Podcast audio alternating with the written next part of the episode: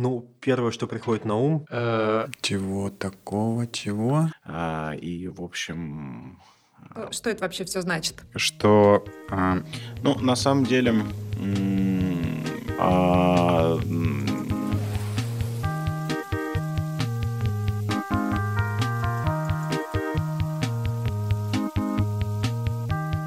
Привет, это Loving It И мы его ведущие Лиля Лучик. и Дима Чебанов. Это подкаст, в котором мы исследуем новые цифровые профессии. Сегодня тема нашего выпуска — это биотехнологии. Я топила за нее, поскольку являюсь вообще поклонницей трансгуманизма. Чего такого, чего? Окей, ну я считаю, что тема очень классная, потому что конвергентные науки и вообще такие дисциплины — это то, зачем будущее.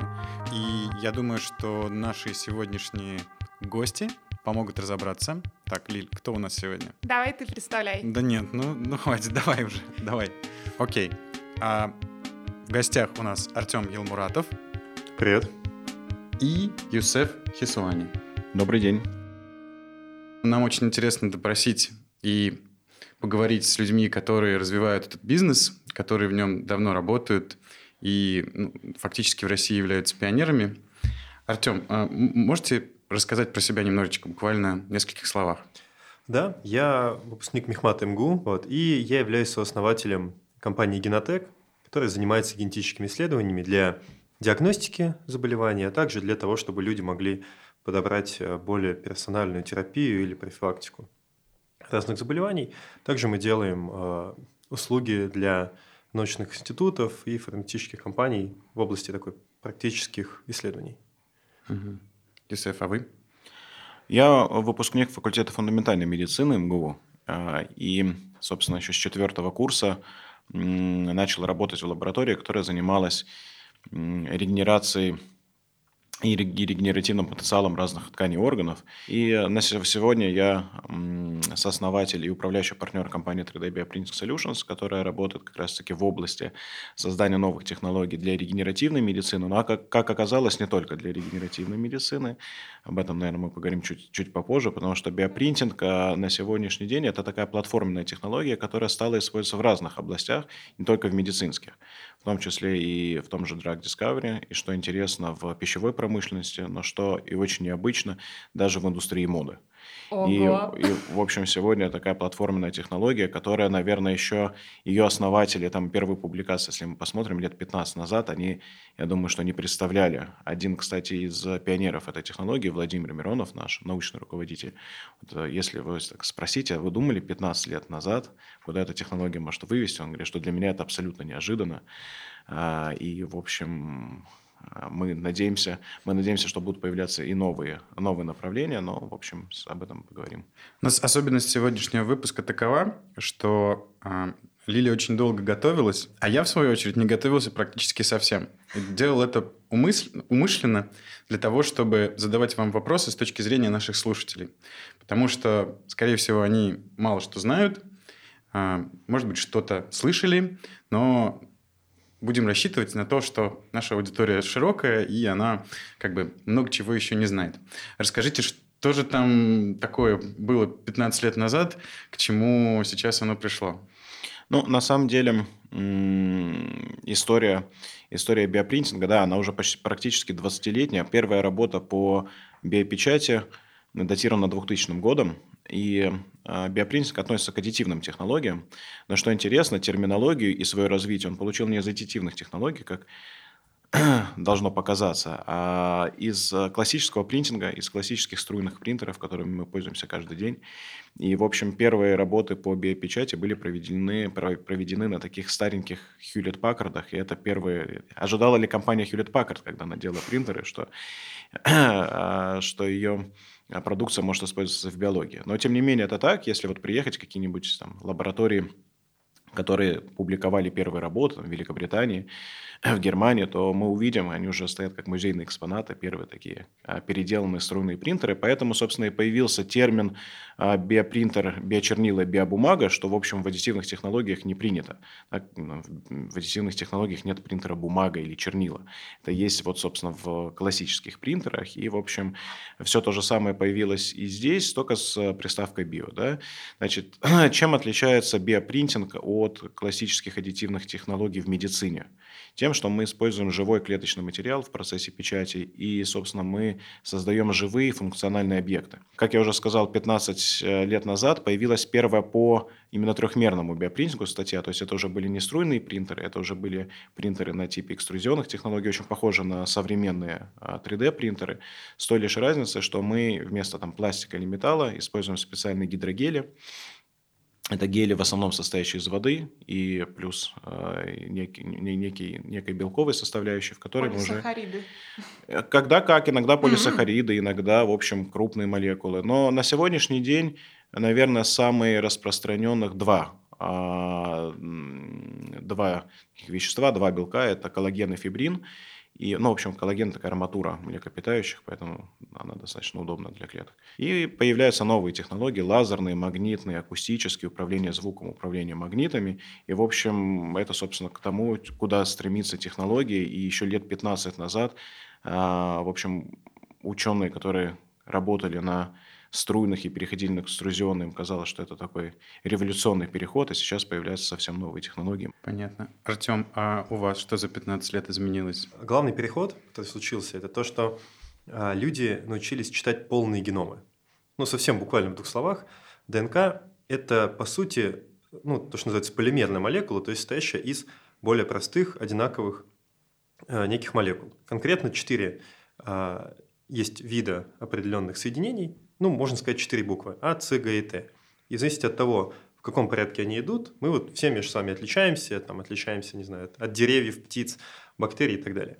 И несмотря на то, что люди в течение всего, ну, в концу 20 века уж точно хорошо понимали, что э, все вот живые существа из этого состоят, и даже могли читать отдельные вот эти буквы, никто не мог прочитать э, хотя бы один геном полностью. Вот. И как раз э, вот в 2001 году завершились э, два проекта параллельных. Э, по... Один частный, второй государственный. Верно, верно? Да, да, да. Там довольно интересная история, как они между собой еще там конкурировали. Но в любом случае одновременно они закончили э, расшифровку, то есть прочтение генома человека. В итоге еще понадобилось буквально, наверное, там, пару лет, чтобы это финализировать. И, что интересно, в ходе вот этого проекта появились как раз технологии, которые позволили дальнейшее прочтение генома делать намного быстрее. То есть, если первый проект по расшифровке генома длился порядка 15 лет и стоил 3 миллиарда долларов, то сейчас прочитать один геном можно там, в неких идеальных условиях, если напрячься, там, и э, если есть какой-то большой поток, ну, можно сделать за пару тысяч долларов и месяц. Вот, то есть это ну, совершенно несопоставимо. И в итоге сейчас появились еще технологии, которые позволяют читать э, не полные геномы, а конкретные важные участки вдоль всего генома для человека. И а, это стало уже настолько популярно, что в Штатах больше 30 миллионов людей а, изучили свои генотипы. То есть это уже потребительский рынок, а, хорошо освоенный, большой бизнес. И правильно я понимаю, что ваша компания занимается похожими вещами в России и не только в России? Да, верно. На самом деле мы появились во многом, потому что мы увидели некую несправедливость, что в тот момент, когда в Штатах уже были сервисы, которые позволяют человеку расшифровать свой геном, а, в России они не могли работать. Ну, просто mm-hmm. в, в связи с ограничениями законодательства. Я понимаю, что это такие, наверное, как 23andMe, вот, вот Такие Верно. громкие стартапы, которые нашумели, потому что были первыми на самом деле. Наверное, да, да, такими да. большими. Сейчас уже тяжело понять, можно ли их назвать стартапами или нет, потому что там mm-hmm. последний раунд инвестиций 23andMe 300 миллионов долларов. Ну, это уже... Большие, большие деньги. Большие деньги, большая компания, по факту. Вот, и, соответственно, что сейчас характеризует э, генетику, то, что она уже стала наукой больших данных. Угу. А, мало того, что даже информация, полученная из генома одного человека, это миллиарды вот этих букв. Более того, когда людей становится уже миллионы, по которым известна эта информация, э, это уже то, что ни один человек не может понять. И это уже ну, нужны какие-то действительно хитрые алгоритмы, чтобы со всем этим работать, чтобы находить какие-то связи. И уже по факту генетика, она так поделилась на две части. Первое – это вот то, что на жаргоне называется мокрая часть. Это непосредственно, когда там, биологи капают в пробирки, там, смешивают какие-то вещества, чтобы получить какие-то реакции и там, прочитать да, вот эти, собственно, буквы. А вторая часть сухая – это уже, соответственно, работа с данными, то, что называется биоинформатикой. Вот как раз то, куда я хотел, то, куда как раз я хотел перейти, что же, что же такое, кто, кто такие биоинформатики и почему все это вообще теперь тоже IT-технологии? Чтобы ответить на этот вопрос, нужно сначала разобраться в том, что вообще такое биоинформатика. Я попросила Юру Пекова нам в этом помочь. Юр, привет. Представься, пожалуйста. Всем привет, я Юра Пеков. Я директор Бластима, это сайт о работе в биотехе с вакансиями и резюме. И э, сооснователь Xevalue – это компания, которая занимается аутсорсом биоинформатики э, и которая делает сервис для предсказания качества коров по их геному. А расскажи, вот мне, пожалуйста, что такое биотехнологии, биоинформатика, что, что это вообще все значит? Это разные вопросы. Биотех – это довольно обширная область, которая в целом касается всего, что связано с биологией в прикладном понимании. Э, ну и наука тоже иногда включается сюда. То есть биотех – это и фарма, это какие-то протезы, это и новые способы лечения, какие-нибудь, скажем, CRISPR-Cas9. То есть это э, молекулы, которые умеют сшивать отшивать ДНК в нужных местах. Это медицинские какие-то приборы или новые методики это какие-то бактерии, которые нарабатывают нужные вещества промышленные, э, пищу или лекарства, опять-таки. Э, в общем, это большая область. Биоинформатика – более узкая область. Э, биоинформатика – это, по-простому, это айтишники и дата-сайентисты, которые анализируют данные для биологии. Вот так вот. В ней тоже есть несколько разделов. Самый, наверное, крупный – это геномная биоинформатика по сути, это попытка как-то найти связь между геномом и тем, что мы видим в организме, в человеке или в животном на выходе, то есть его там какая-то внешность или свойства или признаки. Э, вот как это зависит от генома, от его кода, э, который записан в каждой клетке, этим занимается геномная информатика.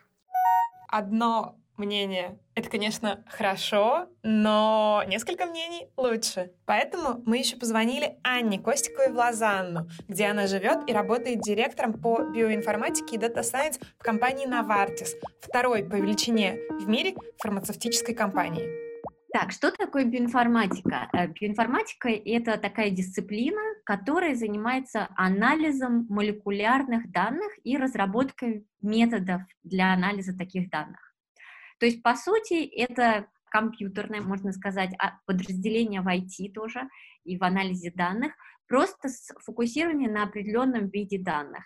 И этот вид данных очень нетривиален и не прост для анализа, потому что в отличие от привычных данных, с которыми работают многие другие как бы эм, дисциплины внутри IT, эти данные, они выглядят иначе, то есть э, они совсем по-другому, скажем так, производятся, потому что это данные, которые мы получаем с помощью определенных э, методов прямо из нашего, скажем так, из человеческого организма. Например, это анализ данных ДНК, белков э, и прочих ну, молекул, которые у нас есть в организме.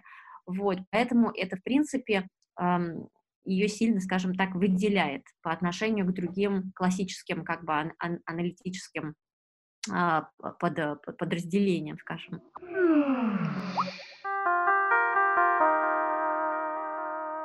То есть люди в халатах – это не все? Или, или, или, или те, кто за компьютером, они тоже в халатах? А, я не видел, чтобы за компьютерами в халатах работали. Точнее, работают скорее те, кто, у кого компьютер в лаборатории стоит. Ну, там несколько, может быть, комнат. Вышел из э, одной комнаты, сел в другую в халате, но, опять же, это должны быть разные халаты, как ни странно, чтобы не было контаминации.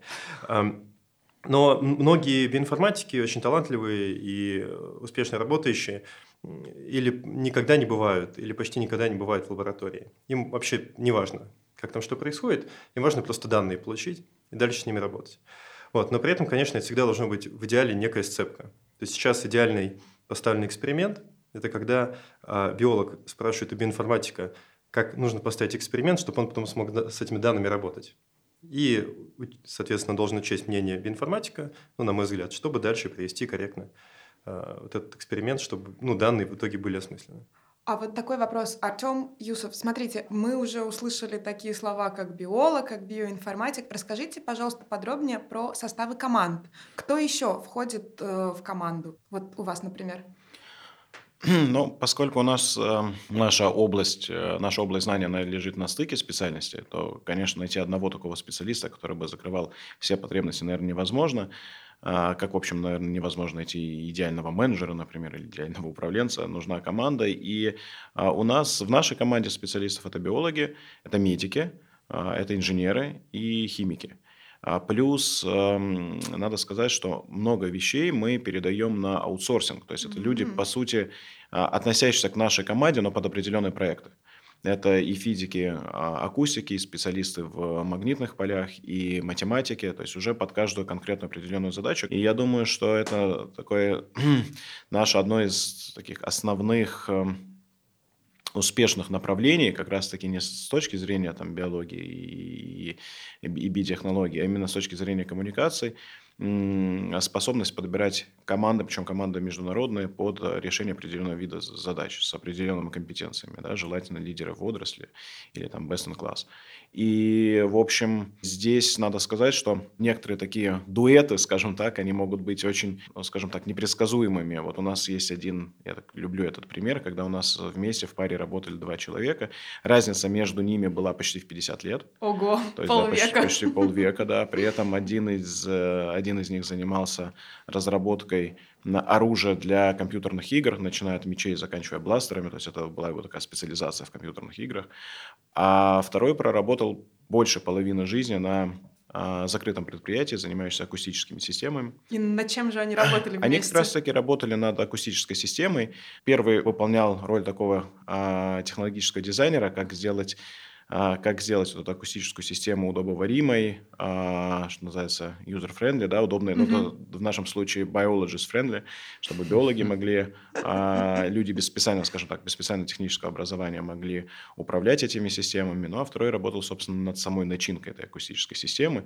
И вот это вот такой вот такой у нас дуэт был очень необычный, но надо сказать, что когда люди заражены идеей, заражены результатом, то, в общем, а, не разница в возрасте, не разница а, там, в интересах или взглядах на жизнь, она, в общем, не имеет определяющего значения. Определяющее значение имеет добиться результата и сделать там совместно какой-то проект. А давайте поговорим в целом про отрасль. Вот угу. действительно, когда люди выбирают карьеру, они зачастую ограничены академией, да, в каком-то смысле, то есть они могут пойти и быть в чистом виде учеными, работать, какие-то гранты получать.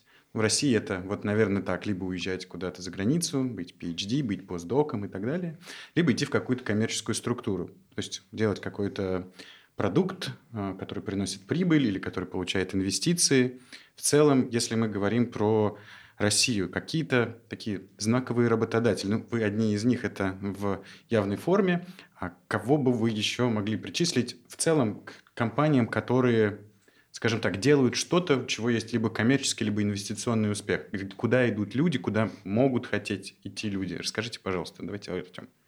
Ну, первое, что приходит на ум из того, что я знаю, я не могу гарантировать, да, что это лучшие конечно. работодатели, да, но то, что я знаю, Биокат и Генериум. Мне кажется, две очень классные российские компании, которые это фармацевтические компании, которые нацелены больше на такие биотехнологические разработки, и они делают э, лекарственные препараты, Э, вот Генериум построили такой небольшой прям городок в Владимирской области. Туда можно приехать, посмотреть. Действительно очень все здорово. Там огромные лаборатории, такой прям биотехнологический центр. Там прямо находятся дома, спортивные залы и так далее. То есть сделали вот систему, в которой можно жить и, соответственно, вот полностью погрузиться в процесс. Там работают сотни людей, если я не ошибаюсь, ну, может быть, около тысячи. Вот, и они прямо вот там варятся и создают, соответственно, вот новые препараты. Э, во многом их работа нацелена на то, чтобы делать именно новые биотехнологические препараты, сложные от тяжелых заболеваний. Вот это на самом деле э, довольно важная история. Второй работодатель э, мощный – это Биокат. Они прям э, очень активно растут в последнее время. Изначально компания из Петербурга, но у них уже офисы по всей России и в мире. И, соответственно, они довольно активно нацелены на то, чтобы работать именно с молодежью, с студентами. И в этом смысле тоже являются, мне кажется, очень таким интересным работодателем, готовым именно с, с ранней, ну, на ранней стадии как-то с вами общаться и под себя как-то компетенции человека, соответственно, оптимизировать. Юсуф, а вы что скажете? Куда идти работать? Ну, я, да, я, во-первых, поддержу Артема с э, генерием и биокадом. Надо сказать, что у биокада вообще колоссальный R&D отдел, там порядка тысячи человек, при этом средний э, возраст специалистов 27 лет, 27-28 лет. Я был на R&D-площадке в э, Санкт-Петербурге. В общем, меня поразил ее уровень э, проводимых исследований и количество молодых людей, которые, в общем, ведут эти исследования. И Биокада, если я правильно помню, так же, как и у Яндекса, есть свои кафедры э, в некоторых высших учебных заведениях, где они сразу отбирают студентов. И, в общем, это такой очень хороший подход, когда вы с университетской скамьи, в общем, отбираете, и у, в том числе у студентов есть уже некое видение своего будущего. Но надо сказать, что а, сама постановка вопроса, она а, действительно она характерна для России либо-либо, но может быть не очень характерна для западных стран, например, для США. А, скажем, я не знаю, заведующий лабораторией Стэнфордского университета имеет там 2, 3, 4 стартапа своих, в которых он является стейкхолдером, сооснователем. И, в общем, это один из видов деятельности, которые они обязаны делать, в том числе с точки зрения монетизации и коммерциализации полученных собственных патентов. То есть привлечение не только научных грантов, но грантов из индустрии и создания собственных стартапов. Я уже не говорю про Израиль, где это, в общем, национальный вид спорта. И там очень сложно разделить э, заведующего лаборатории от, то есть э, до, до обеда, условно говоря, заведующей лаборатории. После обеда это отлично sales, который ходит с презентациями, продает свой продукт. Поэтому а, это зависит много от культуры. И, к сожалению, у нас действительно стоит вопрос именно так, либо-либо. И он, он стоит не только у нас, естественно, да, но здесь хотелось бы, чтобы и научные разработки, которые разработ... разрабатываются в лабораториях, они находили коммерциализацию не, не просто с точки зрения там, продажи патента, да, угу. а с точки зрения, чтобы они сразу были заточены под индустрию и там, под определенных заказчиков.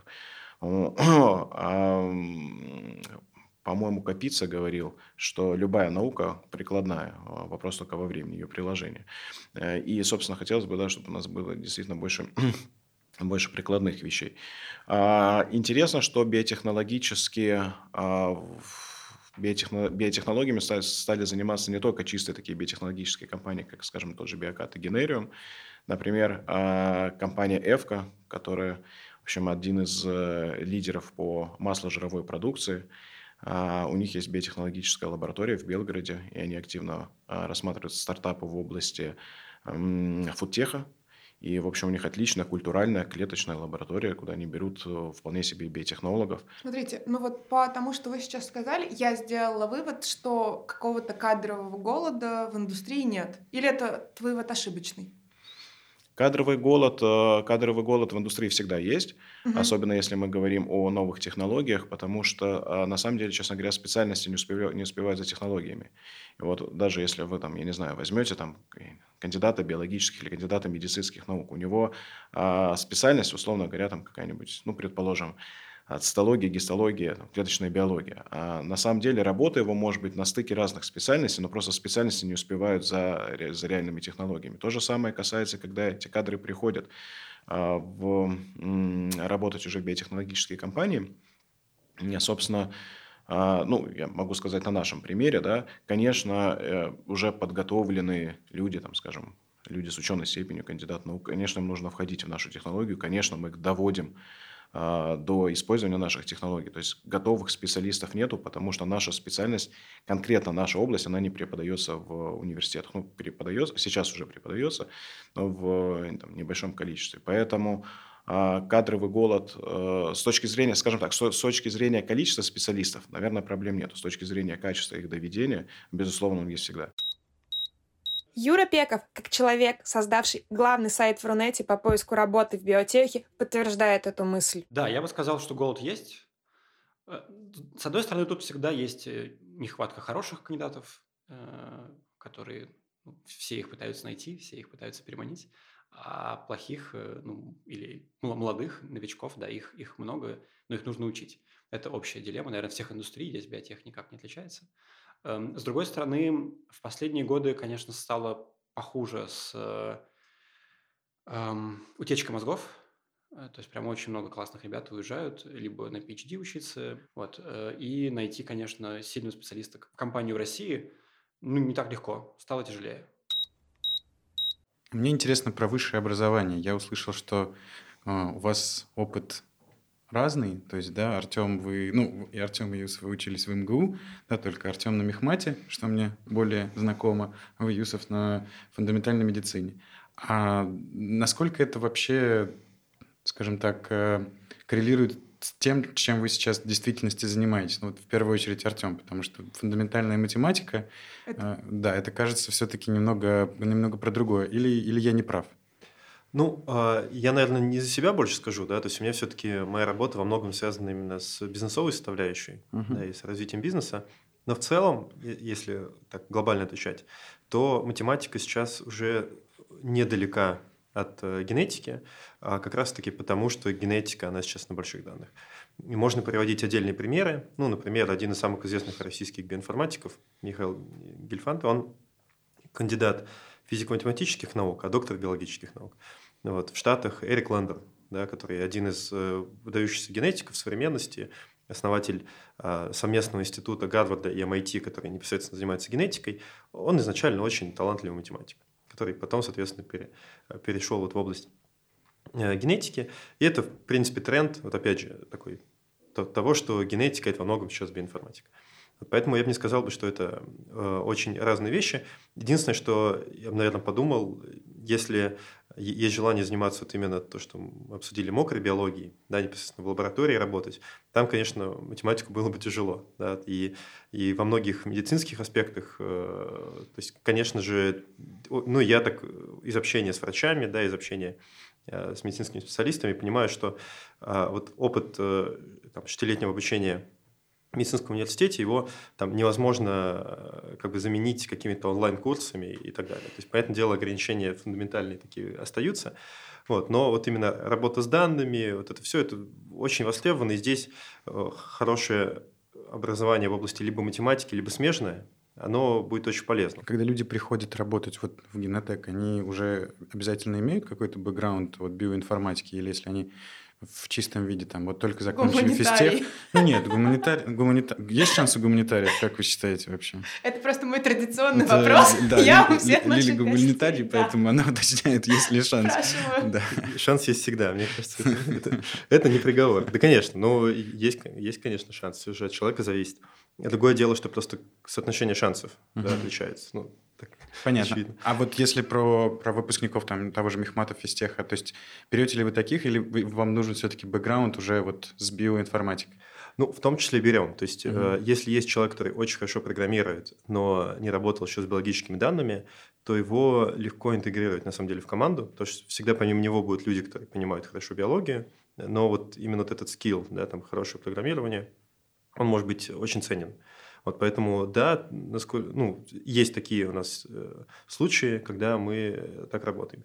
Ну и, соответственно, даже первая команда, которая у нас была, такая в области IT а, работы данных, это были ребята с Мехмата, спортивные программисты, которые участвовали в а, спортивных соревнованиях, в том числе на там, очень высоком уровне, и а, призеры международных олимпиад по программированию, которые изначально не очень понимали биологию, но очень хотели разобраться. И, соответственно, мы с ними вместе с биологами э, при, ну, пришли к тому, что на самом деле ну, какие-то основные моменты для таких вот талантливых ребят а, не так сложно выучить и понять.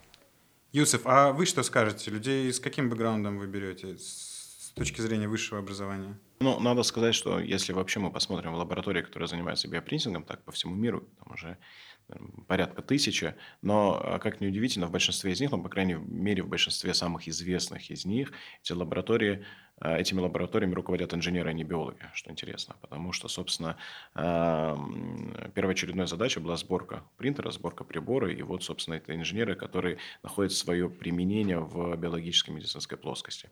А, что, на мой взгляд, не хорошо, не плохо, важно, чтобы был баланс, потому что если вы делаете, решаете какую-то инженерную задачку без понимания, какие вы потом будете решать биологические задачи, ну, наверное, не очень здорово. С другой стороны, если вы хотите решить какую-то медицинскую задачу, но у вас нет инструментария понимания, как, в общем, сделать под это дело железо, как его запрограммировать, то это тоже, в общем, тогда будет просаживаться в другой области, поэтому здесь, здесь, э, здесь важен баланс. А, поэтому мы смотрим специалистов, конечно, из разных областей. То есть у нас в команде вот обязательно должны быть инженеры, биологи. Э, мы так особо не разделяем биологи, медики, химики. Угу. А вот это такое необходимое, а, необходимое условие. Всех остальных мы подбираем под э, проекты. Но опять-таки, вы спрашивали про гуманитариев. У нас вполне себе и, и гуманитарии работают, смотря над, над чем. Я не имею в виду там, там какую-то биологическую задачу или какой-то эксперимент. Да?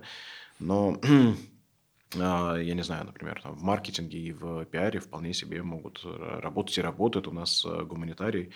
Надо сказать, что действительно, там, я участвую, конечно, в постановке экспериментов, но э, веду и управленческую деятельность. И надо сказать, что мне в этом плане тоже пригодилось э, медицинское образование. Я закончил после уже э, факультета фундаментальной медицины Высшую школу экономики. Executive MBA, и я был удивлен, насколько а, очень много похожих а, параллелей. И, ну, например... А, Между знаю, медициной веди... и бизнесом вы да, имеете в виду? Да. Ну, э, простые примеры. А ведение, ведение родов – это типичный project management. Мы вы знаем знаете, сроки. Вы знаете, да, вы знаете сроки, вы знаете результат. Вы можете, вы можете разбить их на стадии проектов, да, и, в общем, все очень, все очень четко. Так же, как работа в реанимации очень похожа на работу на бирже например, ну вот по своему накалу, по своему, по, по своим, по, по скорости принятия решений, ага. а, по анализу информации, в общем, это тоже вещи достаточно похожи. Кто бы мог подумать? Да, для меня тоже было удивительно, но вот видите, как. Давай попробуем Лилю узнать про э, то, что вы спрашиваете на собеседованиях. Ваши сильные стороны? Э, ну, я довольно хорош в ситуациях, когда нужен да, как вообще вам понравится на собеседовании? Что, как, как попасть в Генотек и как попасть в 3D Printing Solutions? Вот, расскажите, пожалуйста. Артем, может, с вас? Ну, э, наверное, глобально пути два. Первый найти открытую вакансию, а второе самому проактивно выйти и попасть в какой-то удачный момент, когда у нас э, либо есть свободные люди, чтобы заниматься стажировками, либо если мы там еще не успели оформить вакансию, но готовы рассмотреть какого-то человека. Вот, с точки зрения а, подбора, но здесь все зависит на самом деле от э, конкретных людей, кто нанимает. Вот, все немножко на разные смотрят. Но мне кажется, в общем, э, мы, конечно, смотрим скорее не на конкретные скиллы, а вот на целом, там, насколько человек э, хорошо мыслит, там, и, и, и насколько он может сориентироваться да, в каких-то новых э, историях. То есть, наверное, это важнее, да, чем сами, ну, чем сами э, знания, если мы видим, что человек может чему-то доучиться. Есть такое мнение, что сейчас век soft skills. У вас подтверждается это? Как ну, на самом деле не всегда. То есть я не думаю, что я бы сказал, что есть э, сотрудники, которые не обладают идеальными soft skills, но очень, э, очень просто хорошо выполняют какую-то работу техническую. Настолько хороши в hard skills, что soft skills остаются за... За бортом. За, да, за скобками. Да, да, и, и в этом смысле у нас, ну вот, э, как на всяких математических факультетах, технических, да, mm-hmm. бывает очень много людей, которые а, могут, не знаю, быть скромными, да, там, не очень общительными, а, вот, но классно делают свое дело, там, если у них какие-то при этом, если, окей, они могут не очень общительные, но в целом они адекватные, да, там, у них все хорошо с этикой и так далее, то мы, конечно, такого человека возьмем, если он действительно классный специалист, вот, мы стараемся, чтобы у нас всем было более-менее комфортно в нашей команде. А вот что Анна Костикова думает про софт-скиллы. Спойлер, считает их мега важными. На самом деле, как бы вот эти самые soft, soft skills, они играют самую главную роль, чем э, по сравнению там, с любыми техническими скиллами, потому что в любой компании ты, ты как бы твой вклад, он э, не является вкладом одного человека, правильно? Ты всегда работаешь в команде, всегда работаешь с разными людьми, с людьми, которые часто не имеют такого же опыта или такой же специальности, как имеешь ты, соответственно, тебе со всеми ними нужно находить общий язык, э, ну, учиться договариваться, объяснять и так далее. Поэтому э, способности хорошо коммуницировать, понятно объяснять, находить как бы компромисс, работать вместе, это вообще очень важное качество.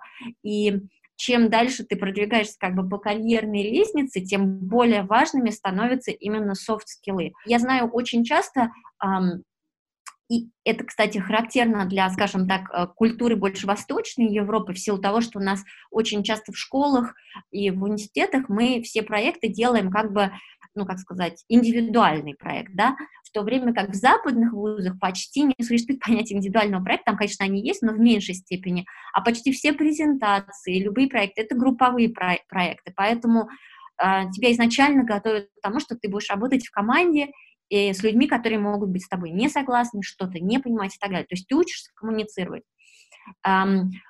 И очень часто вот эту часть на собеседованиях не понимают наших очень хорошие технические специалисты. Они приходят на интервью и как бы считают, что если они прекрасно там программируют, знают все алгоритмы и так далее, то этого достаточно. Нет, намного важнее уметь рассказать, уметь понятно объяснить. И, и вот еще очень важное тоже понятие, понятно донести, в чем ценность для бизнеса, коммерческой точки зрения, да, того, что ты делаешь. Вот. Потому что если человек не способен а, ну, как бы сам не до конца понимает, что он не просто занимается исследованиями ради исследований, да, а что это на самом деле бизнес, что здесь как бы люди занимаются тем, что, в принципе, работают ради прибыли, да, соответственно, ему надо это тоже как бы хорошо понимать и как бы уметь четко изложить, как это может помочь бизнесу, скажем так. Это очень важное качество, которое тестируют все компании. Называется commercial awareness, и почти невозможно ни на одно собеседование попасть и пройти, если ты не понимаешь, что это такое. Часто так бывает, что э, есть люди-отличники, которые умеют держать длинный фокус и так далее, но они зачастую более консервативны и менее гибкие. А есть люди такие хорошисты, да, или там даже иногда с каким-то набором, набором троек. У них часто фокус э, более короткий, больше soft skills -ов, да, прокачанных, но вот с точки зрения такой вот как бы академической подготовки они хуже. Вы больше к первым или ко вторым? А, вот лично я скорее по, по натуре больше да. там э, отношусь ко вторым, угу. да, но допустим вот э, второй кофаундер там, он э, как раз а, ну, тоже вот мой коллега с Мехмата, он окончил его с красным дипломом, да, и, соответственно, он всегда вот прям максимально все, а, чтобы должно быть идеально. И вот, наверное, вот, вот эта история, она у нас э, дальше в компании изначально заложенная, вот существует, что нам всегда нужен баланс. То есть у нас есть откровенно очень интровертные люди в команде, вот, но при этом вот такие отличники, которые должны идеально все сделать.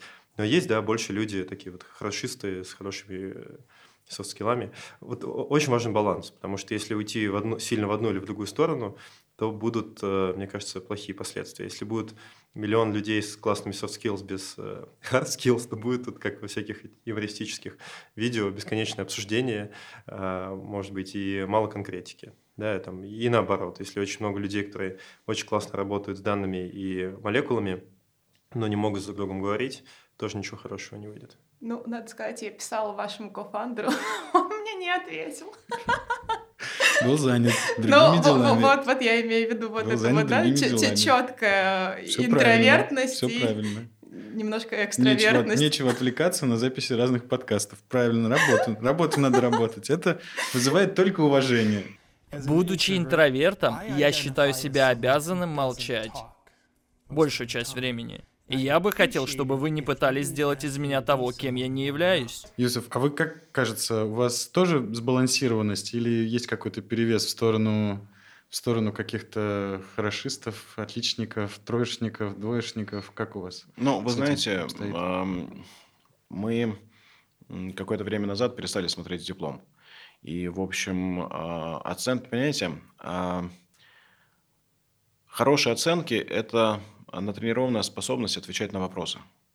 А нам нужны люди, которые задают вопросы они отвечают на них. И, в общем, это разные компетенции, и мы до этого дошли через какое-то время и поняли, что, в общем, нам диплом смотреть не надо, но нам нужно смотреть, как человек работает в лаборатории, как он работает с другими членами коллектива, потому что действительно, когда у человека только hard skills, а, это в нашем случае это не очень здорово. Почему? Потому что ну, как я уже сказал, там, биологи работают э, в связке с инженерами, с э, химиками, с математиками, с физиками, с людьми, которые вообще ничего не понимают в их э, области или только начинают учиться в их области. Поэтому, если у него нет такой возможности объяснить, э, чего мы делаем, в общем, из этого ничего хорошего не получится. Поэтому, конечно, навыки soft skills должны быть, но должны быть и какие-то фундаментальные вещи. Биолог обязан уметь пересеивать клетки или выращивать клетки. Если он этого не умеет, он просто нам не, не, не подходит. То есть есть какие-то обязательные фундаментальные вещи, на которые мы, мы смотрим. Обязательно, конечно, поскольку я уже говорил о таком э, нетворкинге, который мы, мы простраиваем, обязательно, с одной стороны, должны быть некие soft skills, да, с другой стороны, это говорит о том, что мы э, не можем брать к себе людей без э, знания иностранных языков, без знания английского языка, потому что мы читаем и анализируем большое количество зарубежной литературы, мы общаемся проводим обучение и учимся сами в разных международных лабораториях. Если нет языка, в общем, это практически невозможно сделать.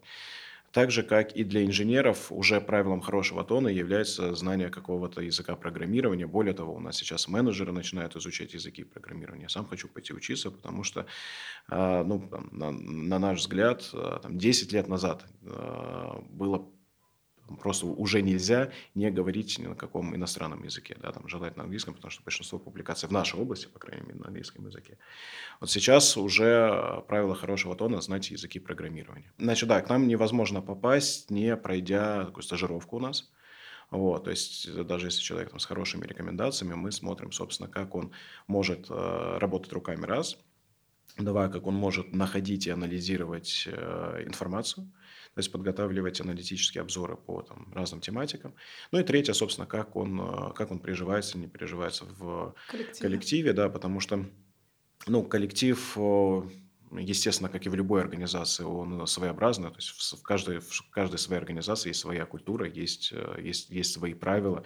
Ну и важной, наверное, такой особенностью мы постоянно а, пытаемся применять всякие управленческие решения, управленческие техники. Вот одна из а, новых, ну, например, там, для ученых, особенно для биологов, там, скрам-доска, это оказалось что-то вообще там, из параллельной реальности. Нанотехнологии. Да, но, в общем, вполне себе, вполне себе освоили и довольны. А сейчас один из таких свежих примеров, я надеюсь, с Нового года мы начнем обучать весь наш коллектив э, теории решения изобретательских задач, что тоже, в общем, не у всех укладывается в голове, потому что кажется, что наука – это чисто искусство, какое-то, как, какая-то может быть, какие-то могут быть инструменты. Могут быть, и эти инструменты, в принципе, э, известны. Они в инженерии отлично и давно используются. Там, я не знаю, в крупных компаниях, таких как Samsung, в Марсе – обязательно есть отдел, который обучает э, Тризу, и, в общем, для R&D отдела это, это вполне себе. В биотехнологиях в меньшей степени как раз-таки для нас будет интересно кейс попробовать. Я правильно услышал, что не, нельзя к вам попасть не через стажировку. Значит ли это, что специалистов ну, в основном или почти всех вы берете и растите сами? фактически. Ну, большинство, сейчас, сейчас так, сейчас большинство мы растим сами, но опять-таки, если это уже даже сложившийся специалист, все равно он проходит некую некий аналог стажировки, потому что, ну, представьте, там, э, вряд ли, э, вряд ли мы можем найти в России много биологов, которые работали на, на, на, на, на принтере и могут, в общем, решать Или инженеров, которые разрабатывали. Или да. инженеров, которые работали с клетками. Угу. Вот. При этом а, у нас действительно у нас инженеры, они работают с клетками не потому, что они замещают биологов, а потому что они должны понимать, что происходит на той стороне. Поэтому мы сажаем работать, э, работать с клетками. Это не ежедневная работа инженеров, конечно, но они эти навыки приобретают, они начинают понимать, с чем они работают, какие есть, какие есть особенности. Ну, вот. И в том числе в особенности там, в выращивании, культивировании клеток. Они начинают понимать, насколько это ценный и сложный материал. У меня вопрос, Артем, к вам.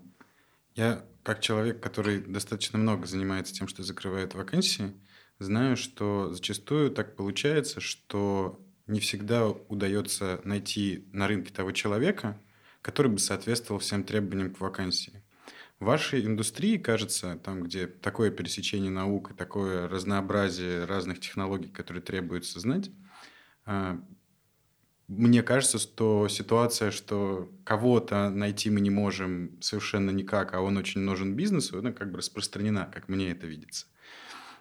Приходится ли вам идти вообще на такие вот сделки с совестью в каком-то смысле, отказываться от каких-то требований, говорить, например, мы берем там специалиста по, больших, по большим данным, да, но он, например, в медицине ничего не понимает, в биологии ничего не понимает. Что-то что подобное бывало у вас в практике? Ну, в каком-то смысле мы выращиваем специалистов. Да, то есть э, в, каком-то смысле да. То есть э, бывают э, классные специалисты в какой-то области, а, ну, там, не знаю, классный математик, программист, который хочет разобраться в биоинформатике, но еще не знает. А, мы, у нас бывали ситуации, когда мы, соответственно, брали такого человека, грубо говоря, выращивали вместе с ним, соответственно, а, там, ну, или он сам, соответственно, или она сама изучали какие-то уже прикладные аспекты и вырастали в классных специалистов, да. Вы даете время разобраться таким людям. А сколько это может занять? Вот если человек э, там, исключительно математик. Как вы оцениваете? Вот через, через сколько закончится период такой толерантности к нему, когда он не дает никакого результата? Через там, три месяца, через полгода, через год? Вот сколько, сколько у вас терпения, мне хочется знать? Нет, ну это на самом деле очень сильно зависит. Во-вторых, э, даже на данном этапе он может э, в процессе обучения он может выдавать какой-то результат. Да, он может помогать какие-то технические вещи в написании там, скриптов и так далее помогать делать людям, которые больше с биологическим бэкграундом. В этом смысле всегда можно найти применение какое-то. Вот. Но я думаю, что если за там, очень ограниченное количество месяцев нет очень яркого прогресса, то, конечно, надо расходиться. То есть здесь прям очень-очень важна скорость да, в, в текущей ситуации, потому что все очень быстро меняется. И если за несколько месяцев человек не может какой-то бэкграунд как бы набрать, то дальше, наверное, это все бессмысленно. Я так понимаю, что, Юсов, и деятельность вашей компании, Артем, вот и вашей, она направлена, ну вот в глобальном смысле этого слова, на увеличение продолжительности жизни. Ну вот так вот, да, если мы будем мечтать про какое-то прекрасное далеко, когда там любой орган э, можно будет напечатать, а к чему вообще, как вам кажется, как э, людям, которые да, занимаются этим на ежедневной основе, приведет увеличение продолжительности жизни? Ну, смотрите, наверное, любой человек, который работает в области биотехнологий, медицины, является, да, в этом плане абсолютно право таком, таким а, продавцом времени. Да? Наша задача все-таки увеличить продолжительность, но тут важно сказать, дополнить, что не только продолжительность, но и качество жизни, чтобы это было не таким медицинским термином дожитие, да, а чтобы это было именно качественное продолжение жизни. И на самом деле, да, если мы обернемся на сто лет назад и посмотрим, какая там продолжительность жизни была еще сто лет назад в развитых странах, да, то она там была порядка 50 лет. Сегодня уже порядка 80 лет. Это а, известный, а, известный случай про а, японского императора и серебряные чашечки, когда в середине прошлого века каждому японцу, кто дожил до 100 лет, от императора приходил подарок, серебряная чашечка и поздравление, что он дожил до 100 лет. Эта ситуация изменилась пару лет назад. Да, Япония сказали, слушайте, на столетних уже никакого серебра у нас не хватит, потому что их становится достаточно много в Японии, и, в общем, давайте, это, давайте отменять эту традицию. И, а, с одной стороны, конечно, это несет в себе а, определенные возможности для, для всего человечества, это несет и возможности, и, и риски. Да? Часто говорят о рисках перенаселения, но на самом деле места пока еще э, достаточно, просто оно не, неравномерно распределено. То же самое, что, кстати говоря, касается и пищевой продукции. Говорят вот о том, что вот не хватает, э, пищевой продукции не хватает, еды на всех уже сейчас не хватает. На самом деле вопрос не в технологиях ее производства, а в технологиях ее распределения. Увеличение, увеличение а, количества людей, собственно, приведет и к возникновению, может быть, новых, а, новых а, заболеваний, которых мы сегодня не знаем. И здесь, Конечно, человечество должно задумываться о том, о чем оно задумывалось там еще 50 лет назад, в том числе об освоении там, дальнего космоса и так далее, потому что все-таки план Б у человечества должен быть, и посмотрите, там крупные бизнесмены, там, начиная от Безоса, там, Илона Маска и так далее, они думают об этом. Ну и э, один важный момент, мы говорим про использование роботических систем, четвертую индустриальную революцию и о том, что роботы будут заменять людей. Что делать тогда с людьми, которых там, условно говоря, продолжительность жизни будет больше, чем там, значительно больше, чем 80 лет, ну, там порядка 100 лет, а еще и примитивную работу будут делать роботы. А, но всегда, всегда остается, и мне кажется, что и человек это, по крайней мере, в нашем понимании с сегодняшним роботов всегда а, будет решать лучше творческие задачи. Поэтому, в общем, для тех, кто занимается научными исследованиями, научными изысканиями, место точно найдется. Самое время. Да. Артем, ваши прогнозы про будущее. К какому вы нас видите будущему? Расскажите. Да. А, как, как говорится, делать прогнозы тяжело, особенно когда это касается будущего. Да? То есть вот в данном случае про продление жизни и бессмертие очень тяжело оценить. Но мне лично субъективно хочется верить, что там, мы действительно будем вот, жить дольше, и что, собственно, было отмечено, счастливее и быть здоровыми в течение долгого количества времени.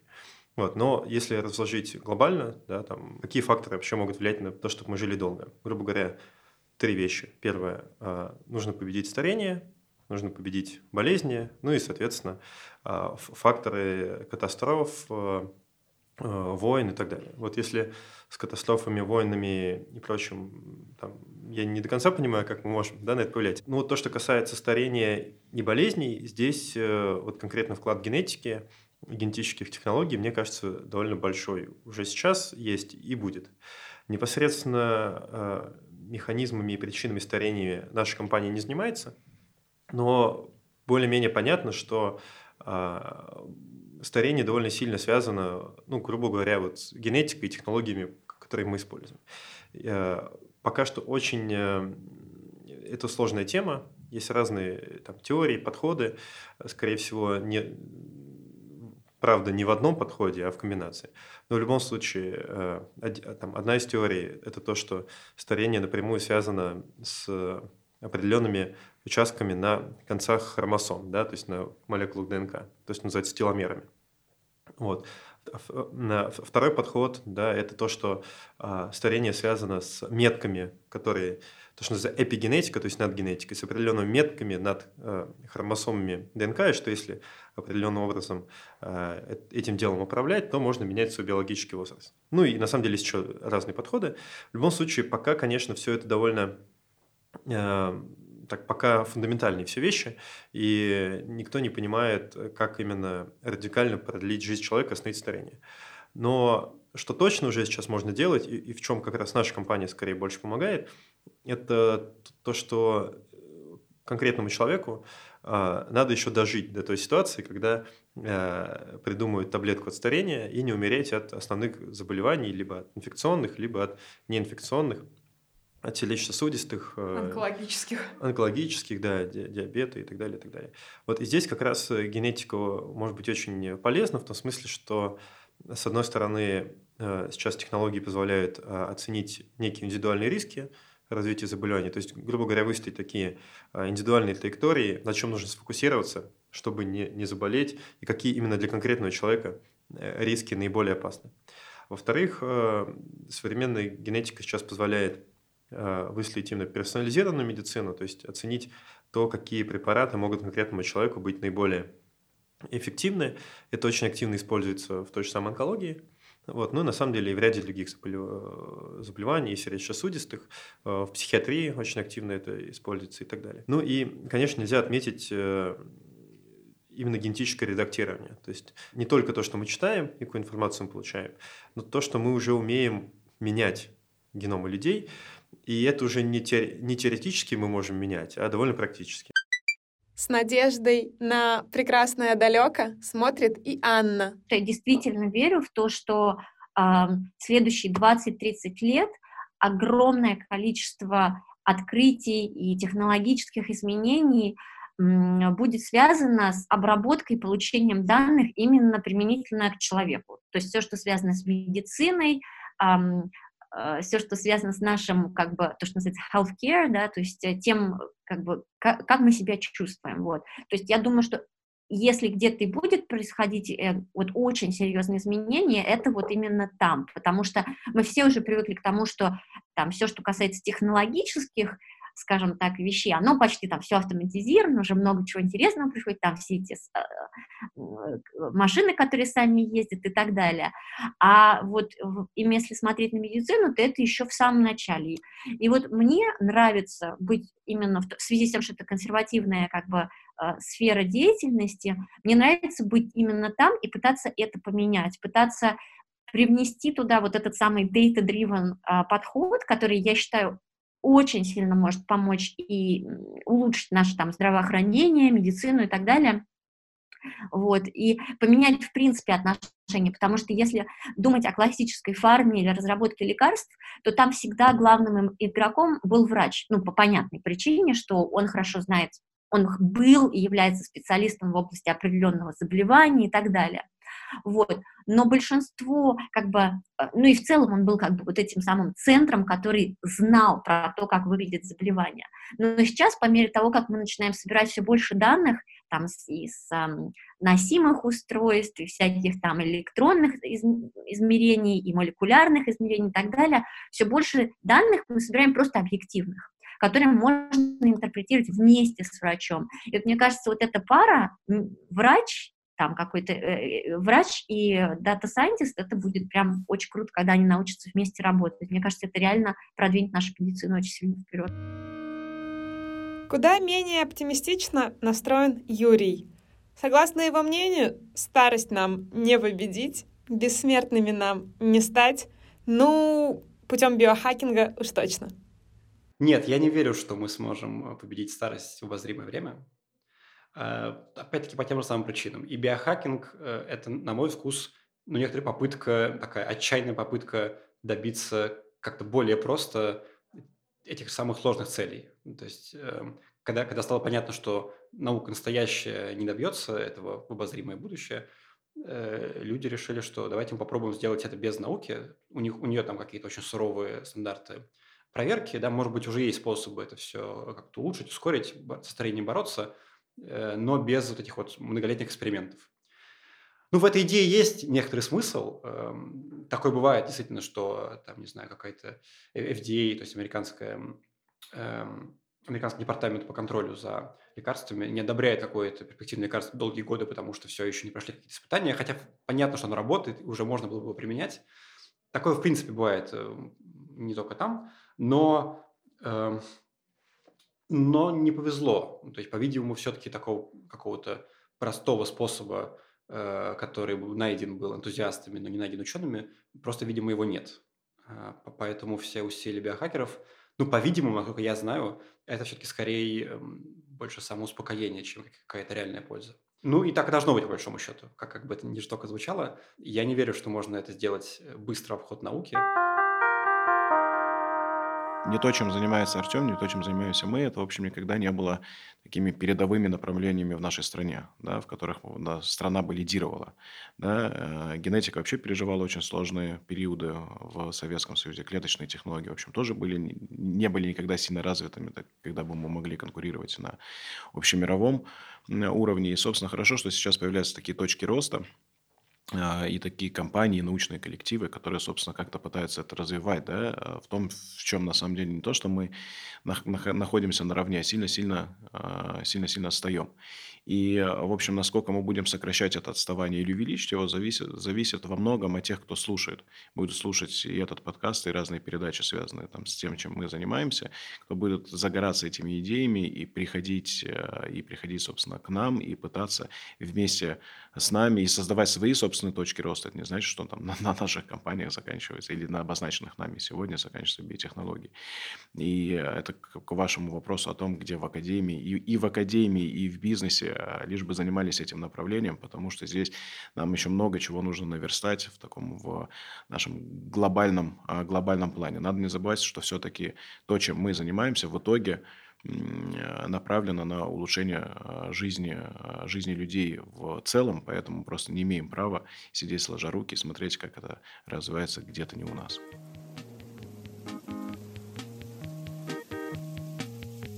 Это был Love and Eat, ваш любимый подкаст про IT. И наш любимый подкаст про IT. Чего уж там. Слушайте нас везде, где вы обычно слушаете подкасты. Наши следующие эпизоды чему, Дим, будут посвящены? Мы поговорим про спортивное программирование, мы поговорим про Agile, Scrum, а также, я очень на это надеюсь, пообщаемся с самыми настоящими хакерами. Черными и белыми. Круто. До новых встреч. Пока.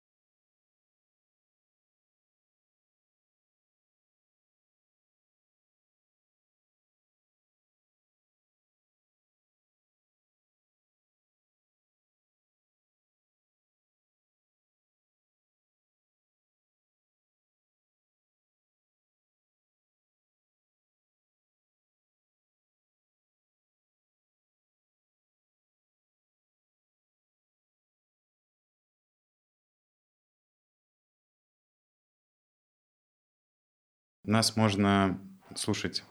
Где? Где? Где? Нас можно слушать в iTunes, в Google подкастах, в Яндекс Музыке, в Spotify, в общем, в любом приложении, где вы слушаете подкасты.